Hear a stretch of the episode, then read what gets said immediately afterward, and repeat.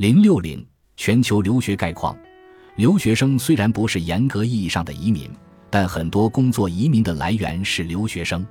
所以留学生不仅仅是该国一个收入来源，更重要的是会成为提供高素质工作移民的来源。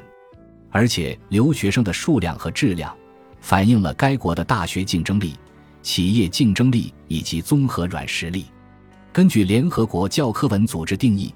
留学生是指出于教育目的。跨越国界或领土边界，现在在其原籍国以外就读的学生，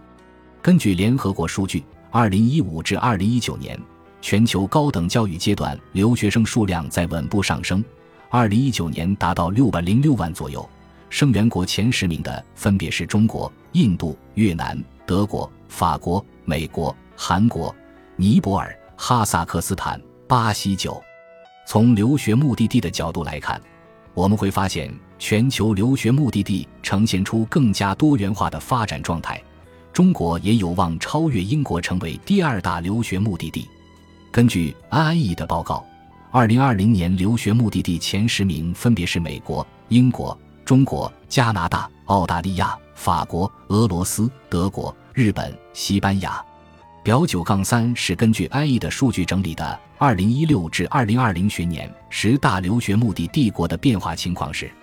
我们可以看到，加拿大和澳大利亚等工作和移民政策更加开放的经济体，其留学生同比增长比较高。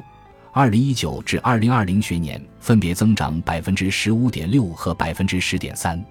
表九至四列出了部分国家入境留学生占该国高等教育阶段学生人数的比例。我们可以看到，在一些英语国家，比如澳大利亚、加拿大和英国。入境留学生已经占到了百分之二十至百分之四十。前面的章节已经论述了英语国家更能让留学生快速融入，所以具有吸引留学生和移民的优势。